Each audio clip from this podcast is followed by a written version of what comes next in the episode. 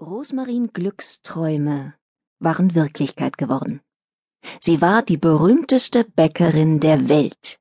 Sie war die jüngste Konditorin, die jemals die weltbekannte französische Gala des Gâteaux Grands gewonnen hatte. Sie war die Zwölfjährige, die die gefeierte Fernsehköchin Lily Le Fay im Backen geschlagen hatte und somit die ruchlosen Pläne ihrer Tante unterbinden konnte. Sie war das Mädchen, das ihre Heimatstadt erlöst und das magische Rezeptbuch der Familie Glück gerettet hatte. Warum also um alles in der Welt war sie nicht glücklich? Am 13. Morgen nach ihrer Rückkehr aus Paris öffnete sie die Vorhänge vor ihrem Fenster. Knips, Blitz, Klick, Klick. Das war der Grund. Rose hatte sich immer insgeheim gefragt, wie es sich wohl anfühlen würde, berühmt zu sein, und nun wusste sie es zu ihrem Leidwesen, als ob man ein Goldfisch war. Hunderte von großen, glotzenden Augen starren dich an, und dein einziges Versteck ist der kleine bunte Plastikpalast. Rose zog die Vorhänge mit einem Ruck zu und fragte sich, ob sie überhaupt noch Lust auf Backen hatte. Eigentlich nicht. Wenn Bäckerin sein dies bedeutete, Ach, wenn ich nur nie mehr backen müsste, sagte sie vor sich hin.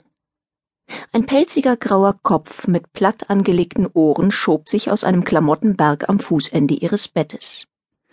Sei lieber vorsichtig mit solchen Wünschen, sagte Gus. Wünsche, die man kurz vor seinem Geburtstag äußert, könnten in Erfüllung gehen.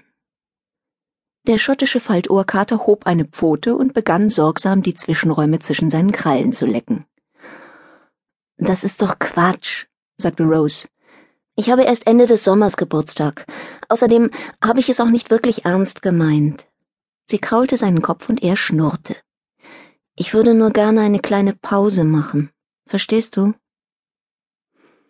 Sie war zur Bäckerin geworden, weil sie ihre Familie und ihre Stadt liebte und weil ihr Backen im Blut lag, aber dank ihres Sieges bei der Gala des Gâteaux Grands hatte sich alles irgendwie verkehrt.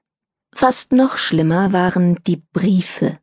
Roses Brüder Basil und Thymo saßen bereits in der Backstube und sortierten die Post vom Vortag, warfen unwichtige Briefe in einen riesigen schwarzen Müllsack und legten diejenigen, die man beantworten musste, auf einen Stapel. Natürlich waren diese Briefe eigentlich für Rose, aber Rose hatte es satt, das Gesülze lesen zu müssen. Sie wollte wieder ganz normal ihr Leben leben. Schrott, verkündete Basil und warf einen Haufen zerknüllter Papierstücke in den Müll. Roses pausbäckiger jüngerer Bruder war gerade zehn geworden, sah aber keinen Tag älter als acht aus. Er hatte einen rotblonden Lockenkopf, und die Anzahl der Sommersprossen auf seiner Nase war so ziemlich das einzige an ihm, das während des letzten Jahres gewachsen war. Wir sind reich, schrie Thymo und hielt einen Brief von dem Bäckereikonzern Cathy Keegan hoch. Rose erkannte es an dem bekannten Logo, aus dem eine Frau, also wahrscheinlich Cathy Keegan, hervorlächelte. Rose, sagte er, Sie bieten uns 777.000 Dollar für nur einen einzigen 30 Sekunden Werbespot, der Ihre Produkte anpreist. Alles, was du tun musst, ist lediglich einen Kiegenkuchen zu essen und zu sagen, ich bin Rosmarin Glück, die jüngste Siegerin, die jemals die Gala des Gâteaux Grand gewonnen hat. Und, ähm, Cathy Keegan ist meine Inspiration. Thymo reichte ihr den Brief. Cathy Keegan gibt es doch in Wirklichkeit gar nicht, antwortete Rose. Der Keegan-Konzern ist von ein paar Geschäftsleuten gegründet worden. Wie kann ich sagen, eine bestimmte Person sei meine Inspiration, wenn es sie nicht mal gibt?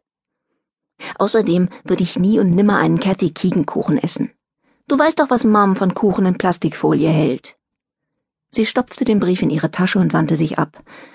Sie hatte genug von all dieser Post.